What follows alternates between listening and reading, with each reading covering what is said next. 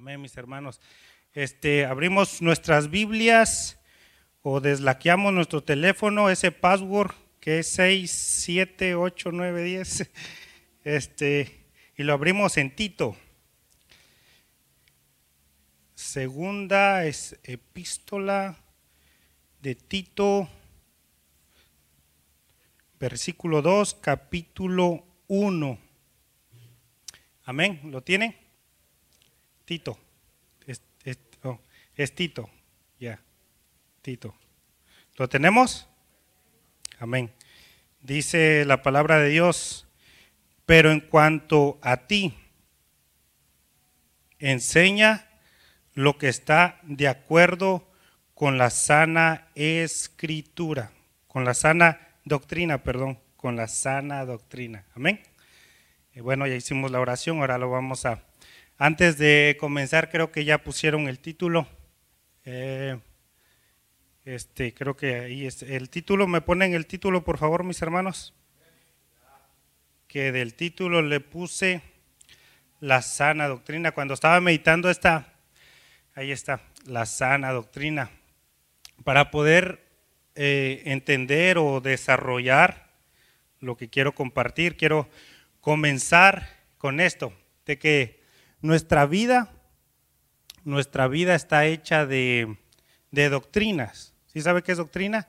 Doctrina es enseñanza, una enseñanza que obtuvimos cuando fuimos pequeños, nos enseñaron los que tuvimos padres. Yo no tuve padre, solamente mamá. Me, se puede decir que medio me crió porque desde chiquito empecé a trabajar. Entonces adopté mi vida fue adoptando enseñanzas, enseñanzas que no eran correctas, pero lo hacía yo, porque en una forma miré y adopté una enseñanza, adopté una doctrina. Y todos, por ejemplo, de, aquí, allá por ejemplo en mi, eh, de donde soy yo, defendemos nuestro pueblito. No sé si les pasa, la otra vez estaba compartiendo con los hermanos referente a, que hay mucha, ¿cómo se puede? Rivalidad, porque así nos crearon, hay unas enseñanzas medias tontas que debemos de cambiar, hermanos. En serio, yo por ejemplo soy de ahí, de un pueblito, ahí eh, se llama Miahuatlán, y ustedes se van a identificar eh, más o menos, porque yo creo que cada uno somos de una parte y hay mucha rivalidad a, ¿qué será? Una media hora hasta otro pueblito que se llama Cotlán. Están juntos. Después está Ejutla, está Mazatlán, está Huatulco, está Puerto Escondido y todo eso hay una rivalidad. Muchos defendemos nuestro, por ejemplo, yo antes, no que nosotros somos que acá, que el pueblito de allá, y hay mucha rivalidad. Y cuando, llego, cuando llegamos aquí, bueno, cuando llegué yo aquí, miré a, muchos, a muchos este, paisanos míos de México, que unos eran de, de Guanajuato, uno era de Monterrey, otro era de era Chilango. y entonces, este, cada uno tenía su doctrina diferente, de acuerdo, su, hablaba diferente, tenía lenguaje diferente que a donde yo venía. Entonces cuando me encontraba uno de Oaxaca, decía, oh, qué bueno, tú eres mi paisano allá. Ya dejamos la rivalidad entre pueblitos chiquititos, ahora no, ya aquí está uno de, mi, de, mi, estado. Eh, y así hay rivalidad, rivalidad. Vemos, este, por ejemplo, el, el vocabulario. Nosotros los de Oaxaca pues tenemos un vocabulario diferente a los que a los de otros estados. Hay muchos y nos burlamos. Hay burla, hermanos, nos burlamos del, del que dice, por ejemplo, el de, yo antes decía, sí pues. yo decía, sí pues. Y vivía con un amigo de Guanajuato y él se enojaba conmigo, pero sí pues, di nomás sí, no digas sí pues. Y él decía, sí, ¿verdad? No sé, sí, ¿verdad? Y yo le digo, no digas así, le digo, di sí nada más. Entonces tenía un, vocabulario diferente.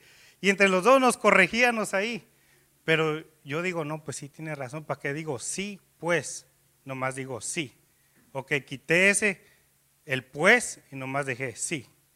Entonces dije, sí, tiene razón, es algo tonto decir sí, pues. Y yo defendía mi lenguaje, pero ya quité eso. Muchas cosas fui quitando de acuerdo a amigos que me decían que yo estaba mal.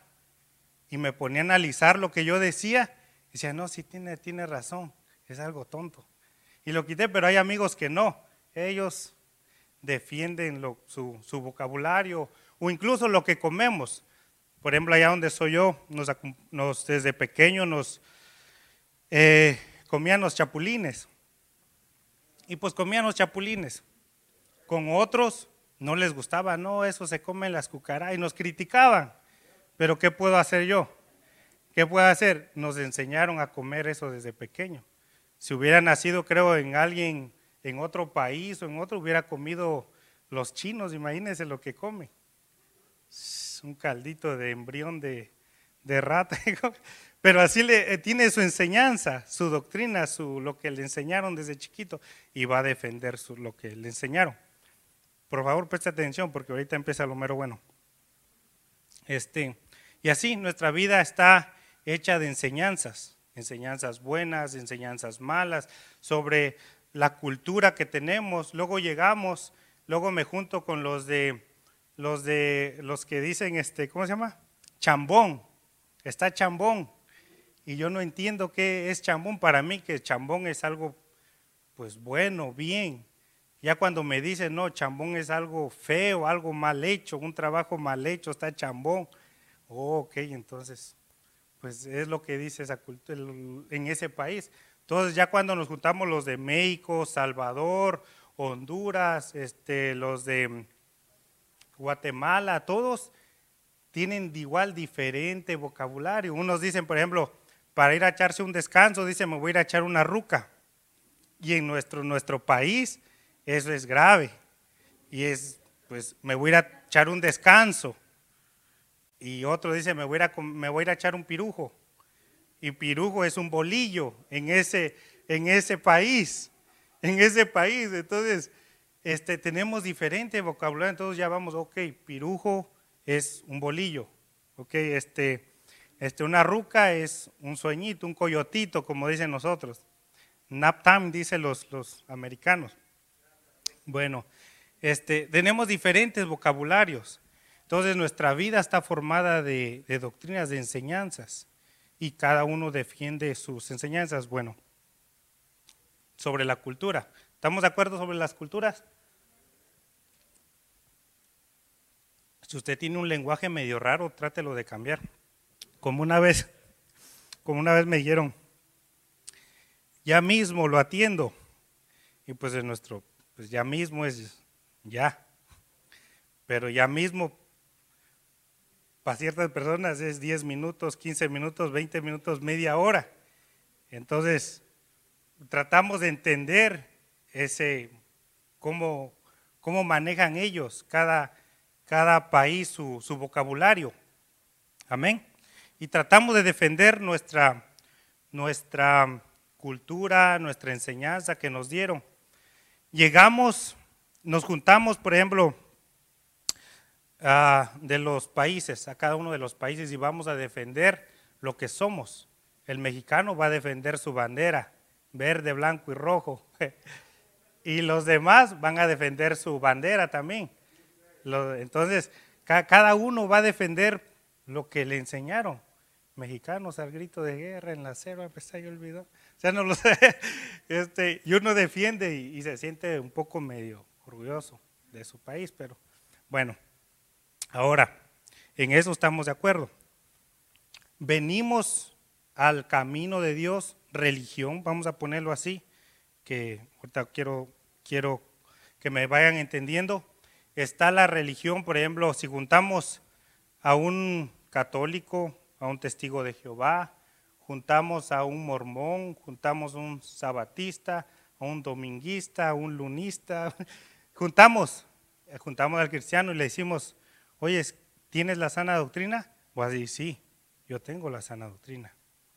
Cada uno va a defender su, su religión, lo que, cree, lo que creen.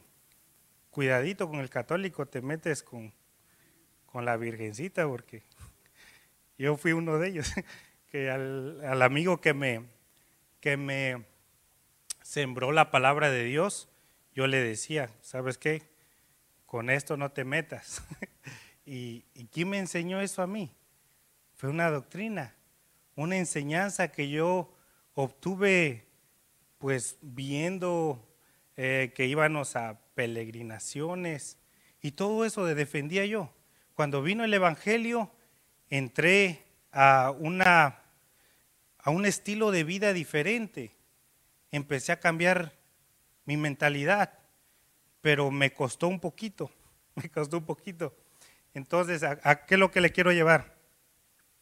Ahorita vamos a desarrollar qué es lo que es la, la sana doctrina, qué es ¿Qué significa la sana doctrina? ¿Yo tendré la sana doctrina? ¿Tendré ellos la sana doctrina? Si yo le pregunto a usted, ¿usted tiene la sana doctrina? ¿Sí tiene la sana doctrina o no? ¿O está más o menos? Más o menos. Bueno.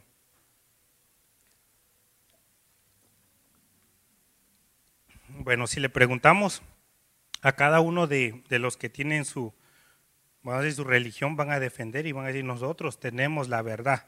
Aquí sí nosotros tenemos la verdad. Y van a empezar a criticar a los demás. Tú eres aleluya, tú eres el hermanito, y esto, ustedes puro brincan, puro esto, y nos van a empezar a juzgar a nosotros. Igual nosotros, a veces también, como he mirado muchos que, que también le dicen sus verdades a los que, que tienen sus imágenes o lo que creen en ellos. Y hay una peleadera de referente a la doctrina. Pero ¿cuál será la sana doctrina? ¿Cuál será esa sana doctrina que, que, Dios habla? ¿Quieren saber? ¿Sí?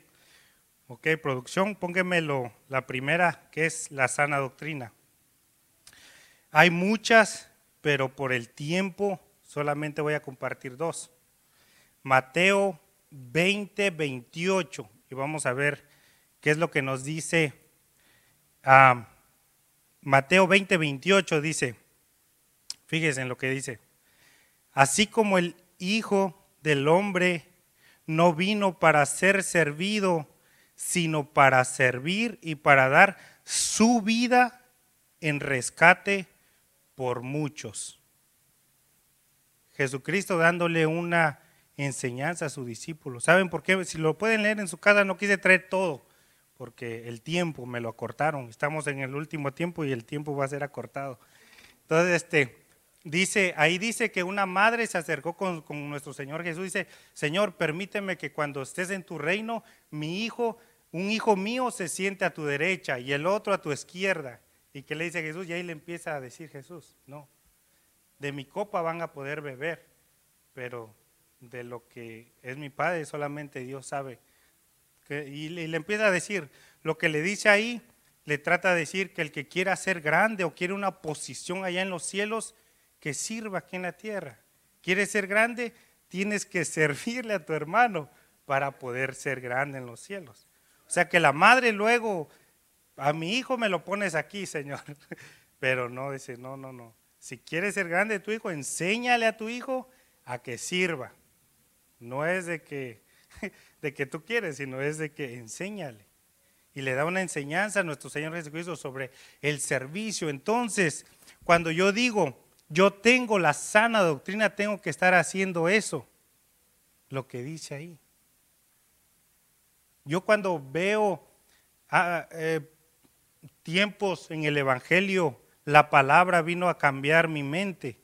Y poco a poco la va cambiando. No quiero decir que soy ya perfecto, no, a veces tengo preguntas y va cambiando, necesito renovar mi mente, hay cosas todavía que necesito cambiar, hay cosas que, que me enfrenan el caminar de Dios, pero necesito renovar mi mente, como dice Romanos, hay que renovar nuestro entendimiento, nuestra mente, nuestros pensamientos. Entonces, cuando uno tiene la sana doctrina, uno llega a decir, ok, quiero servir.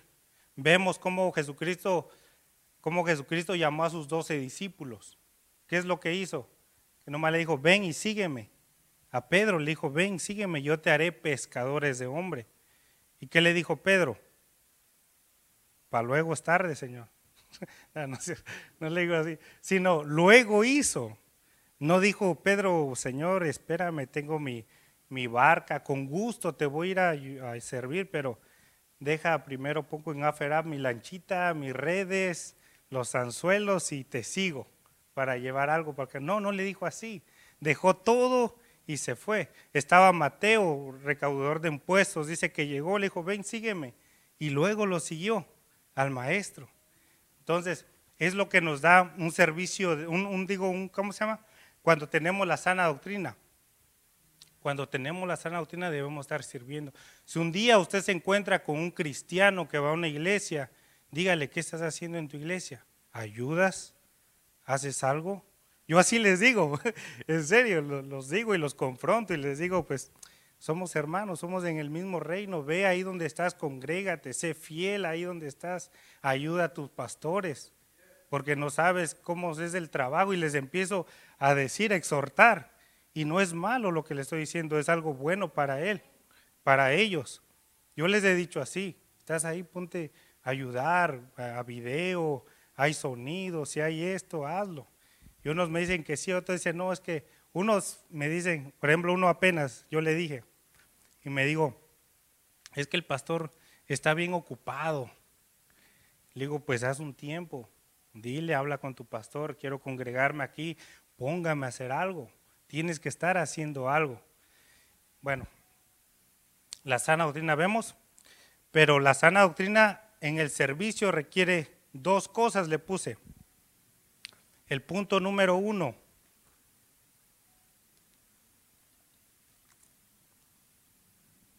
creo que sí, lo pusieron, ¿o no? En el servicio requiere de dos cosas.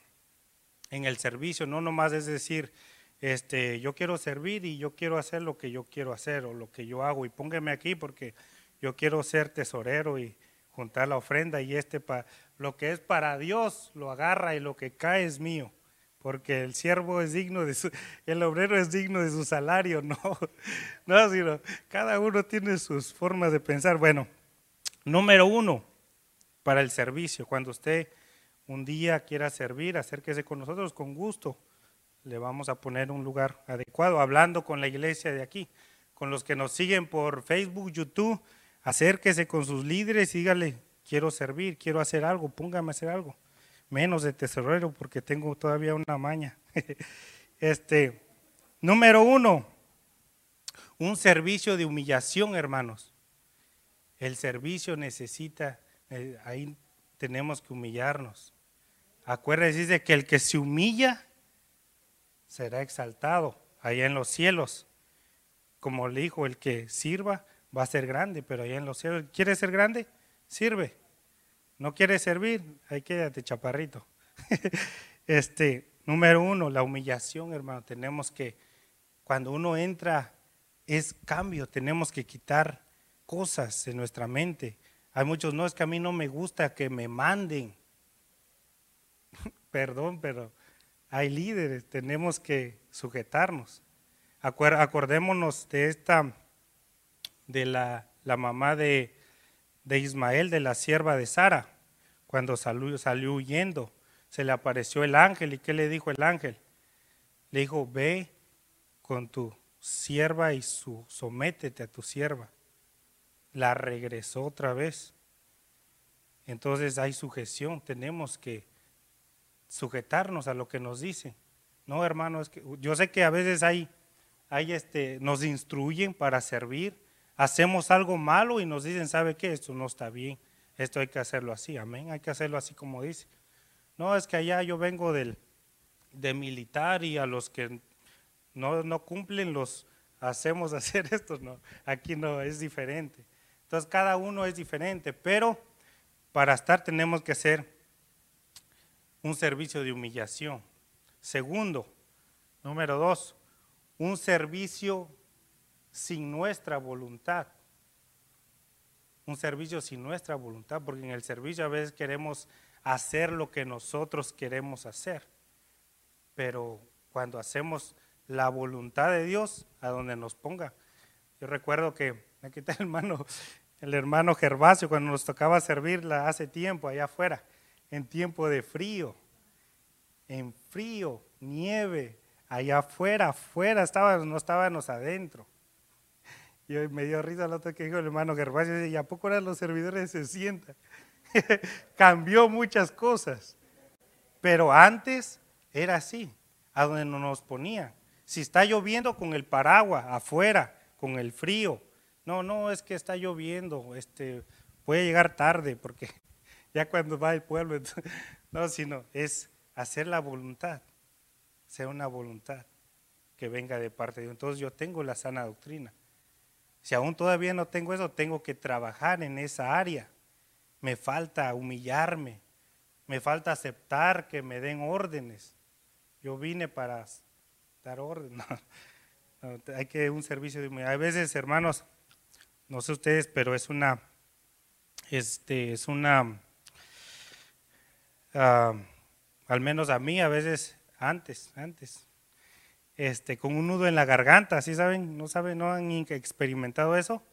Yo creo que no, pero un nudo aquí en la garganta y no era la corbata, sino era así y así teníamos que servir. Y aquí, al menos en, el, en la doctrina, en la sana doctrina, bueno, al ratito les practico eso, porque ese es otro punto que los quiero llevar más al ratito. Pero, ok, tenemos ese. La sana doctrina, voy rápido, hermano, porque ah, me dieron un poquito de tiempo ahora. Este, pónganme el otro versículo, hermanos, Mateo, este se va a poner más bueno. Mateo, Mateo 8, 19 y 22. ¿Sí está en la pantalla? Bueno, se lo voy a leer rapidito. Dice, y un escriba se le acercó y le dijo, maestro, ah, escuche nada más lo que, lo pueden buscar ustedes en, en su Biblia y lo pueden leer más detalloso en su casa. Dice, un escriba se le acercó y le dijo, maestro, te seguiré a donde quiera que vayas. Jesús le respondió, ahí viene una doctrina de Jesucristo. ¿Qué le respondió Jesús? Dice, las zorras tienen sus madrigueras y las aves del cielo nidos, pero el Hijo del Hombre no tiene dónde recostar la cabeza. Otro de sus discípulos le dijo, Señor, permíteme que vaya primero y entierre a mi Padre. Pero Jesús le dijo, sígueme y deja que los muertos entierren a sus muertos. Miren esa doctrina de Jesús, cómo les dijo. Se puede decir que es algo duro, es algo duro, pero es la sana doctrina. Lo único que a nosotros a veces cuando decimos que tenemos la sana doctrina, pero cuando viene una palabra de exhortación, de corrección, no nos gusta. Y eso es lo malo. Imagínense en ese, ese discípulo que le dijo el maestro. ¿Por qué le dijo eso Jesucristo? ¿Por qué le dijo eso Jesucristo?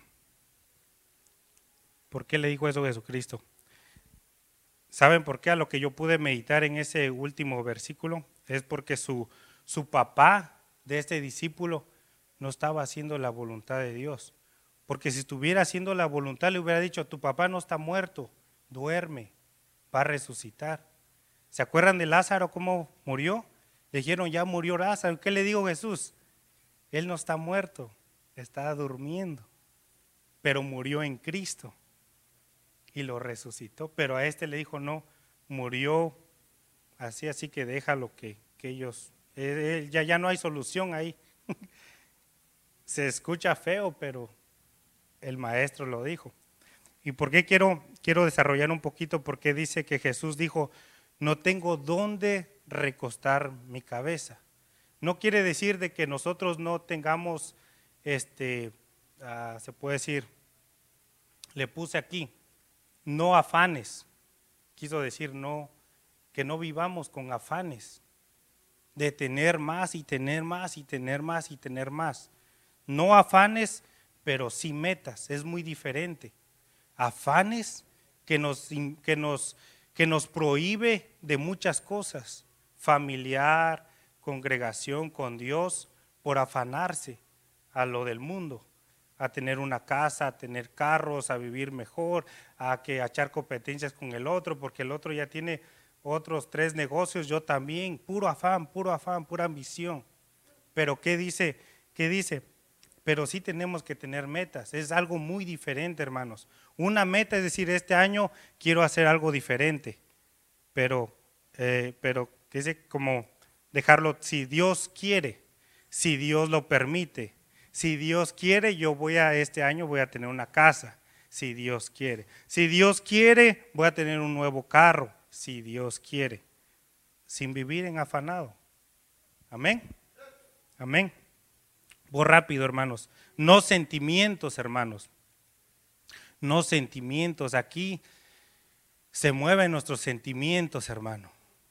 Y la sana doctrina no, no necesita sentimientos. Uno es sentimientos y otra es compasión. Sí, compasión, no sentimientos. Lo voy a para que me entiendan. Eh, sentimientos, no sentimientos. Vemos al ejemplo de Jesucristo. Maestro, tu madre y tus hermanos vienen a buscarte. Dijo, no. ¿Quiénes son mi madre? Son estos que hacen la voluntad de mi padre. No, no tuvo sentimientos de su mamá. No quiere hacer la voluntad de mi padre, pues no estos son mi familia. Es algo, es algo recto Jesucristo. No sentimientos, no vamos con sentimientos, hermano. Otro, sí compasión. Nuestros sentimientos se mueven por alma, nuestra alma. Nuestra alma hay sentimientos donde, donde tenemos que saber bien nuestros sentimientos, no ser almáticos. Sí compasión, otra, nuestro Señor Jesucristo con su, con su mamá, puse ese ejemplo, no tuvo sentimientos, pero él tuvo compasión, dice, cuando miró mucha necesidad. El pueblo dice que podía él ver mucha necesidad y tuvo compasión. Sintió que dijo, ¿sabes qué? Llamó a sus doce discípulos, le dio, le dio autoridad sobre, sobre espíritus inmundos, le dijo, vayan, sanen, vayan a hacer esto, vayan esto, porque fue movido a compasión, a necesidad del prójimo. Pero es diferente un sentimiento, tener sentimientos a tener una compasión. Amén. Amén, hermanos. Como que los veo que ya están durmiendo.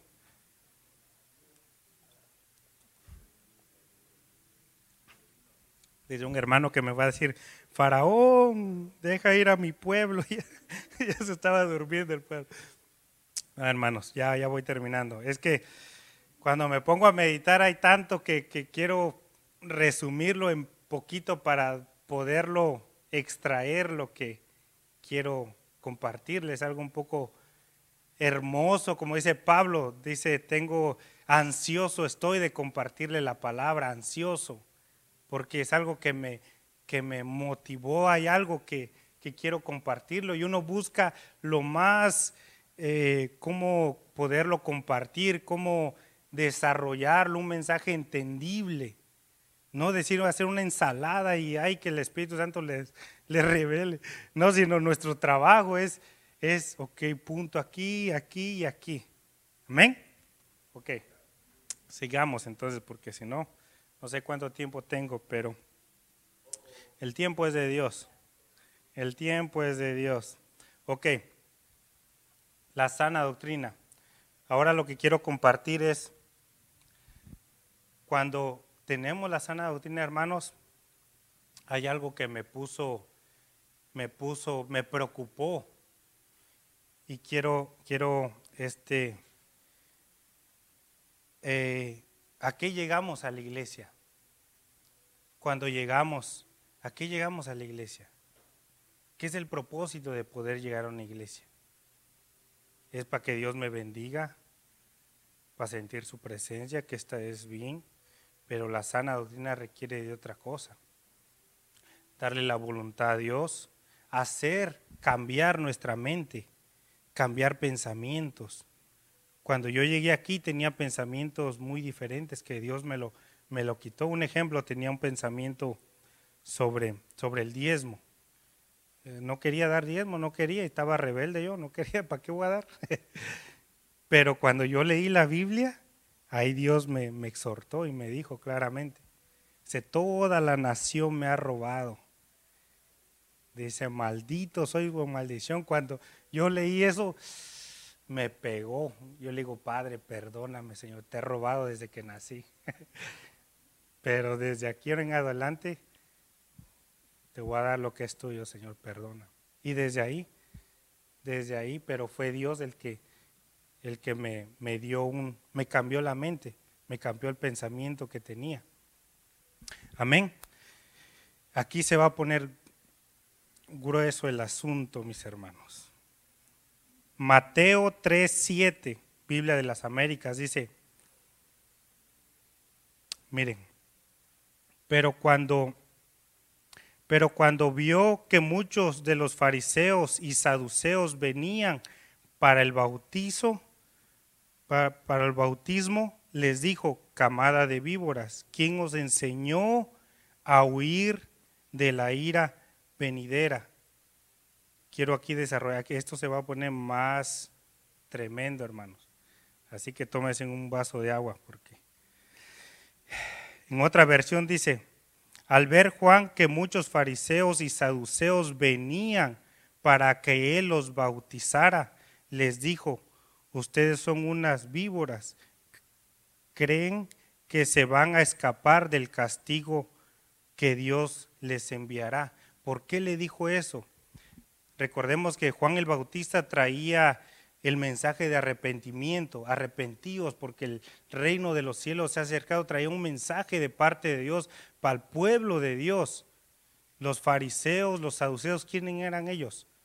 Que sabían palabra, sabían leyes, eran enseñados desde chiquitos, sabían de Dios, demasiado sabían de Dios, que creían mitad sí y mitad no porque llegaban con Juan el Bautista para que los bautizara, creían en el bautizo, creían porque iban a ser bautizados, pero nomás iban y seguían haciendo lo mismo. Por eso Juan el Bautista le dijo eso.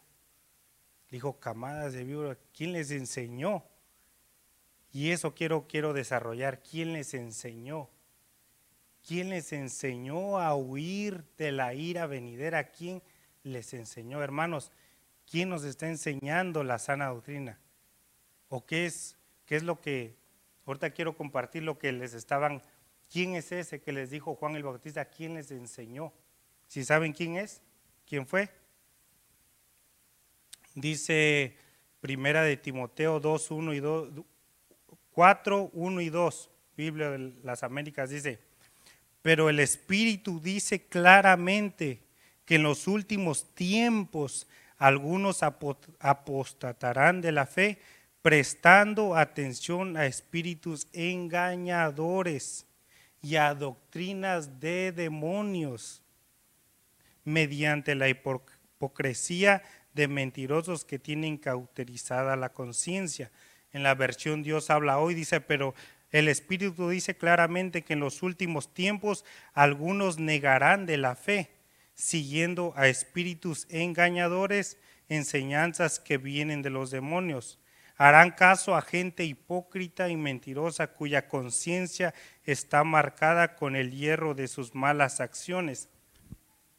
Ok, aquí esto se va a poner más, más, voy rápido hermano, voy rápido. Espíritus engañadores, hermanos llegamos al Evangelio, aceptamos a Jesucristo, nos metemos, nos metemos al servicio. Quiero servir. Y empieza uno a servir contento, con gozo, y empieza uno a experimentar cosas con Dios. Empieza uno a sentir algo diferente. Empieza uno a, a crecer espiritual. Una palabra que nos dan, Dios nos empieza a usar el don de profecía, el don de lenguas, el don de sanidad, y Dios nos empieza a dar, nos empieza a dar, pero, es la sana doctrina, pero empiezan estos a meterse, espíritus engañadores. ¿Cuántos hemos sido engañados por espíritus engañadores, siguiendo doctrinas de demonios? Un ejemplo, lo voy a poner rapidito, un ejemplo. Yo, la otra vez fui a una, a un, a una tienda a comprar mandado que me mandó mi esposa. Este, y encontré a unos que, que llevaban tratados, cristianos. Estoy hablando con el pueblo de Dios cristiano. Dice, dice, mira, un tratado, dice, por si no tienes dónde ir a la iglesia, te invitamos a nuestra iglesia ahí. Y yo le dije, no, gracias, este, ya me congrego. Oh, sí, ¿quién es tu pastor? Le digo, Jorge Moreira. Dice, oh, sí lo conozco, buen pastor y predica bien. Estaba, ese tiempo estaba en la radio. Oh, sí, está en la radio, sí. Sí, le digo, ahí me, me, congrego. Dice, pero ten, dice, de todos modos, cuando ya no quieras ir ahí, quieras ir ahí, vente con nosotros. Doctrina de demonios, hermano. Disiernan, hermano. Disiernan, hermano. Cuando encuentren uno de esos, corríjalos, hermano. Exhórtelos. Vamos, ¿para dónde vamos? ¿Para el cielo? ¿Para dónde vamos? Vamos para allá. Yo por eso cuando encuentro a alguien cristiano que se congrega en un lugar, yo le digo, ahí congrégate, sírvele, haz algo ahí. Sé de producción, sé algo, pero haz algo, barre, pero ahí no los trato yo de sacar porque vamos para el mismo reino, la sana doctrina. Estos individuos que yo encontré, ¿qué doctrina traían? ¿Qué doctrina tenía que me dijeron así, hermano? Yo en ese tiempo estaba, estaba en pañales, hermano. Ahora si me encuentro así, si me dicen si los, los ubico, hermano, porque, porque no, Pablo así decía, le decía a la iglesia, cuando vaya a verlos, ¿cómo voy? ¿Quieren que vaya con palabra de amor o quieren que vaya con garrote? Así era Pablo y traía la sana doctrina. Otro que quería ir, igual, cuando uno ve la sana, cuál es la sana doctrina, hermanos, es algo a lo que quiero compartir es esos espíritus engañadores, hermanos. Porque muchos podemos pasar años, 10 años, 20 años en el cristianismo, pero si estamos siendo engañados por espíritus engañadores, se va a volver parte una doctrina. Por ejemplo, si nos juntamos con alguien que no le gusta servir, va a dar su punto de opinión, ¿por qué tú no sirves? Y va a decir, no, pues para, estar ahí, luego no, luego y puro a mí, puro yo, y puro yo, y mejor no. Y eso le va a enseñar al otro. Viene una enseñanza que no es de parte de Dios. Pero cuando uno tiene la sana doctrina, no, te motivo para que vayas ahí, vas a aprender ahí, vas a ver, ahí Dios te va y empieza uno a decirle, trae la sana doctrina. Amén. Amén, mis hermanos. Este año que pasó, que ya estamos en el 10 de diciembre, todo este año que pasó, 12, 11 meses y casi 12 meses, ¿cómo estuvimos, hermano? Meditemos un ratito nada más. ¿Qué estuvimos haciendo? ¿Estuvimos caminando con la sana doctrina? ¿O nos dejamos engañar por espíritus engañadores? Porque podemos estar aquí y ustedes son hijos de Dios genuinos, somos hijos de Dios genuinos. Pero yo me puse a pensar, ¿he sido engañado por un espíritu engañador? ¿Estoy siguiendo una doctrina que yo ya hice parte, una doctrina que no le agrada a Dios, una doctrina de demonio? ¿Será? Por ejemplo, el que trae una doctrina que, que va a una iglesia, a otra iglesia, se va para acá, va a esto. ¿Qué doctrina es esa? A mí la Biblia, a mí la Biblia no me enseña eso, hermanos. A mí la Biblia no me enseña eso. No me paso leyendo toda la Biblia, pero cositas que yo leo, que medito, Veo que no. Vemos los apóstoles de, de, Juan el Bautista. Vemos los apóstoles, los, perdón, los, los, ¿cómo se llama? Los ah, servidores o los discípulos, discípulos de Juan el Bautista, vemos los discípulos de nuestro Señor Jesucristo. Ellos no se salieron de, con Juan el Bautista y se fueron con Jesucristo. Respetaron a su maestro. Pero hoy en día no.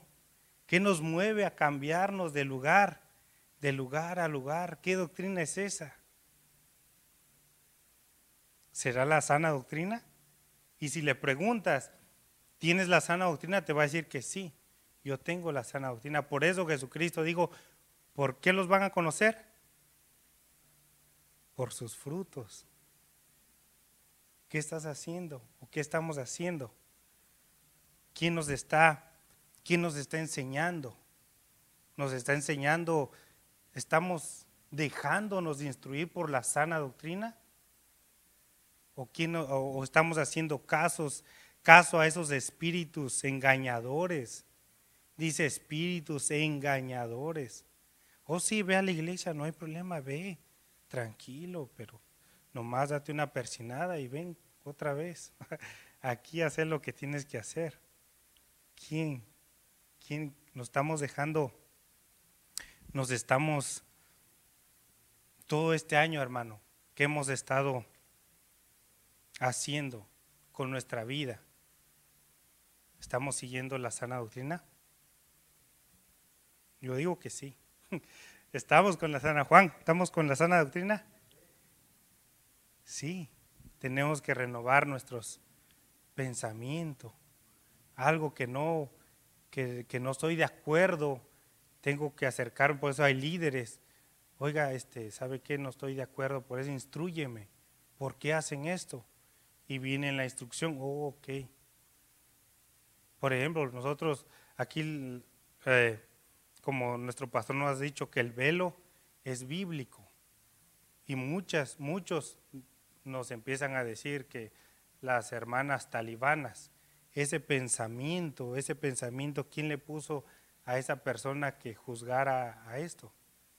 Ese, ese pensamiento es un, es un espíritu engañador, porque ahí está en Primera de Corintios, ahí dice, ¿por qué usan velo las mujeres?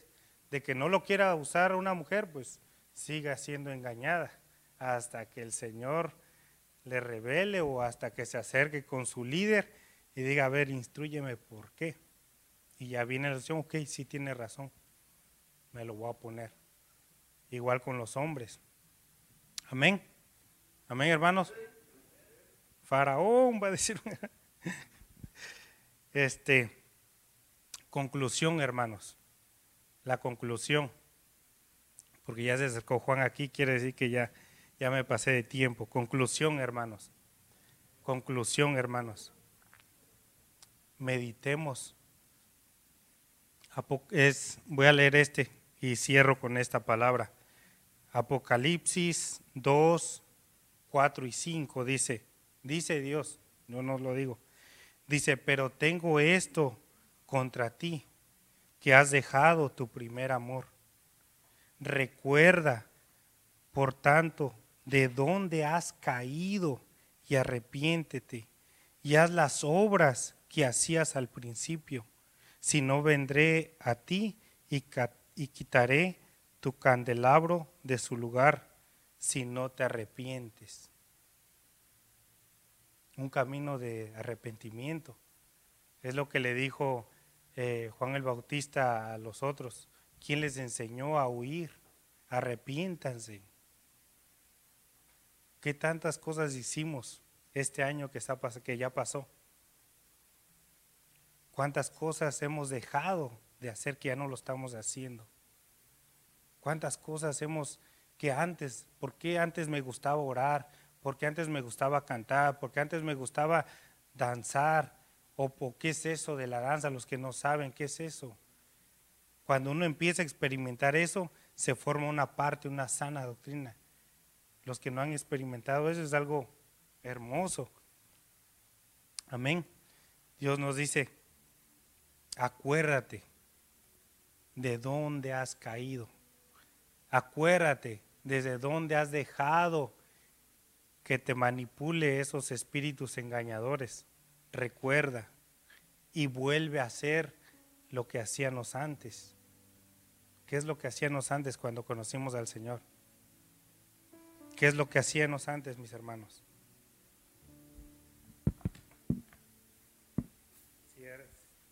Termino, mis hermanos. Recordemos, hermanos.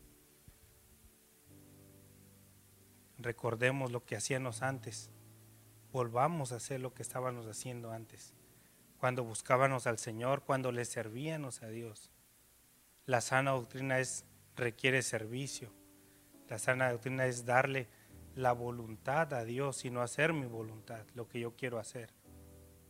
Amén.